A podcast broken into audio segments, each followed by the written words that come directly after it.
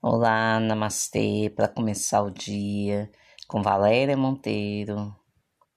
Hoje com um assunto: Você sobrecarrega os outros? Os outros te sobrecarregam? Como? Eu escuto muita queixa no consultório sobre isto e as pessoas não sabem se desvencilhar daquelas pessoas que lhe sobrecarregam. Isso acontece muito. Os ombros ficam pesados, as costas doem. A pessoa está sobrecarregada. Além de carregar o próprio peso das situações, das próprias situações, ainda tem que estar resolvendo situações do outro, coisas que a própria pessoa poderia estar resolvendo, os filhos, os maridos, as esposas, mas cria um, uma condição durante a vida e depois nenhum dos dois sabe sair disso. Né? Coisas que às vezes uma esposa é muito dependente, emocional, ou o marido é dependente emocional. Isso pesa, né?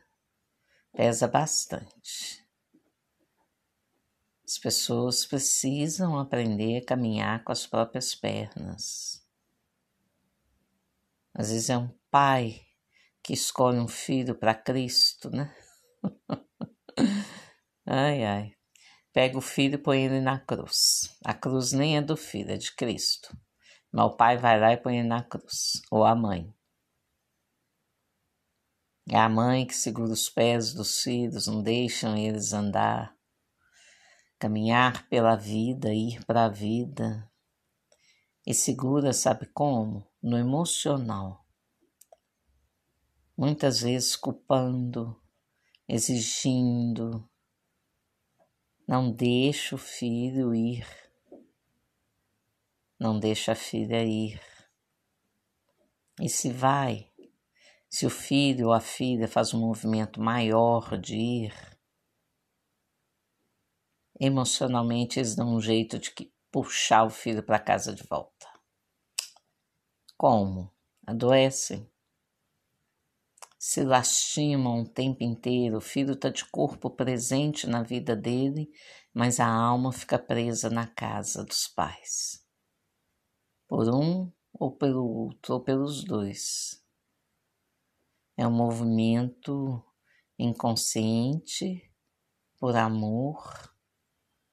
Então, filho, a filha não se acha no direito de ir. Como resolver isso, né? Simples. Pai e mãe não saiu de casa para viver a própria vida. Vai você viver a sua. Pede licença mentalmente para o pai, para a mãe. Diga para eles mentalmente: Eu cresci, tenho direito à vida. Afinal, foram vocês que me deram a vida. Agora me deixem ir. Façam essa reverência. Peça licença aos seus avós, bisavós, tudo mental. Peça que eles abençoem você para você poder ir. E no casamento? É uma confusão, né? Você tem que agir na vida para você, por você, pela esposa ou pelo marido. Gente, tem que caminhar, tem que fazer algo,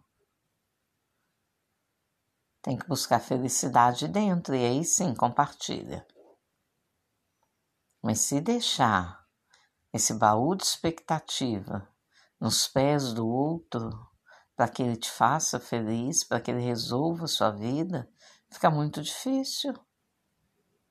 E o que eu acho engraçado é que da porta de casa para dentro, a pessoa é, é, é toda travada, toda travada, não caminha, só lamenta. Mas da porta de fora, da porta para fora, ela é outra pessoa, ela se transforma. Principalmente quando está com os amigos, quando está no trabalho, quando está com o namorado, namorada. Chegou em casa, trava. Precisa ir fazer uma escolha, não é isso? Tem que fazer uma escolha.